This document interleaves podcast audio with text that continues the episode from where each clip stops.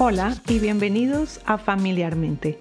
Gracias a nuestros seguidores por seguir atentos al podcast y por sugerirnos este tema tan interesante. En este episodio vamos a hablar sobre algunas sencillas estrategias que pueden ayudar a reducir la ansiedad en niños. Recordemos que la ansiedad es una emoción. Como tal, las emociones no son negativas por sí mismas. De hecho, todas forman parte del mecanismo que nos permite adaptarnos a las circunstancias que nos rodean. Las sugerencias de hoy están enfocadas a las ansiedades transitorias, que forman parte del proceso de desarrollo y aprendizaje normal de los niños. Sin embargo, al final de este video te contaré cuándo debes buscar ayuda de un profesional de la salud. La primera estrategia es mantener un ritmo predecible de actividades en casa. Esta estrategia es importante ya que para los niños conocer lo que va a suceder en el futuro próximo les genera un sentimiento de seguridad y autonomía.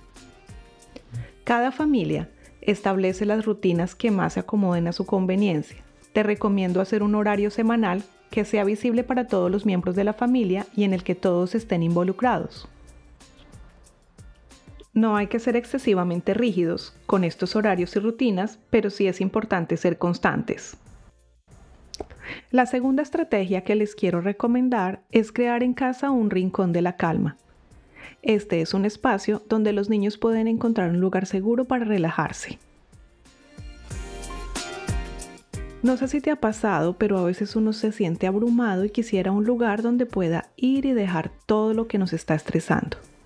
Bueno, este es el objetivo de este rincón. Lo ideal es que lo diseñen juntos. Puede ser una pequeña carpa en su propio cuarto, una esquina en la sala, cualquier lugar en el que pueda encontrar elementos que lo inviten a parar, pensar y relajarse. Podrías incluir una manta, una botella de la calma, globos, su peluche favorito. Las posibilidades son ilimitadas y puedes usar tu creatividad. Aquí les quiero aclarar que el rincón de la calma no es un lugar de castigo. Si lo utilizamos de esta manera, dejará de ser un lugar de calma para convertirse en un lugar desagradable. La tercera estrategia es ver y escuchar las noticias con los niños y controlar la cantidad de tiempo que pasan expuestos a información negativa. A veces cometemos el error de escuchar las noticias en el auto en compañía de los niños y pensamos que ellos no están escuchando pero la realidad es que sí, y ellos no las entienden porque no hablamos con ellos al respecto.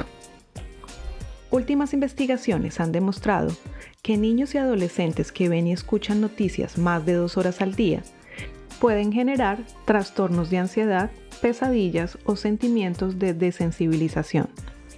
Recuerde que los noticieros no están hechos para los niños y deben ser vistos por compañía de un adulto.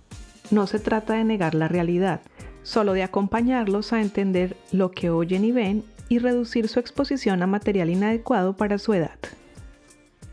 La cuarta estrategia es recordar que tú eres su modelo. Sabemos que emocionalmente son épocas difíciles de afrontar, incluso para los adultos, entonces te invito a cuidar de ti. En serio, no es solo un mito.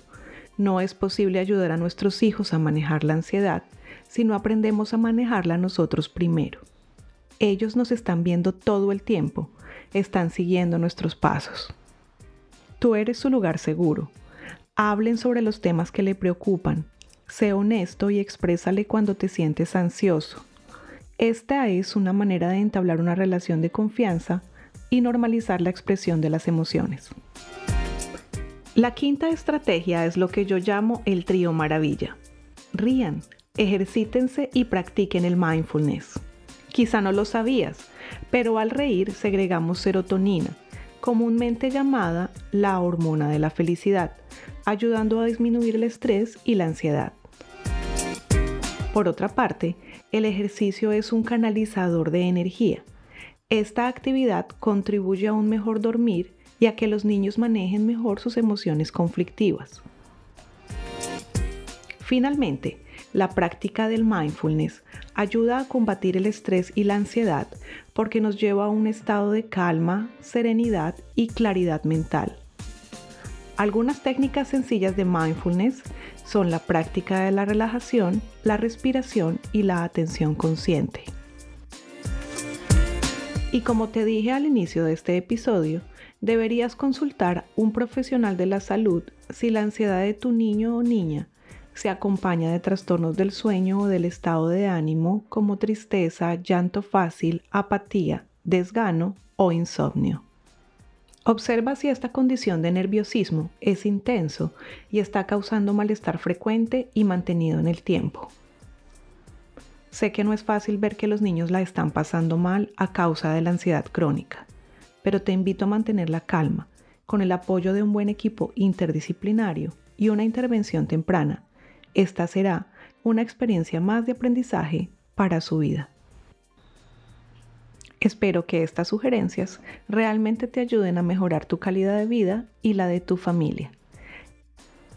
Te invito a seguir nuestro canal de YouTube y nuestro Instagram, que viene súper recargado con recursos para este episodio. Y que tengas una maravillosa semana.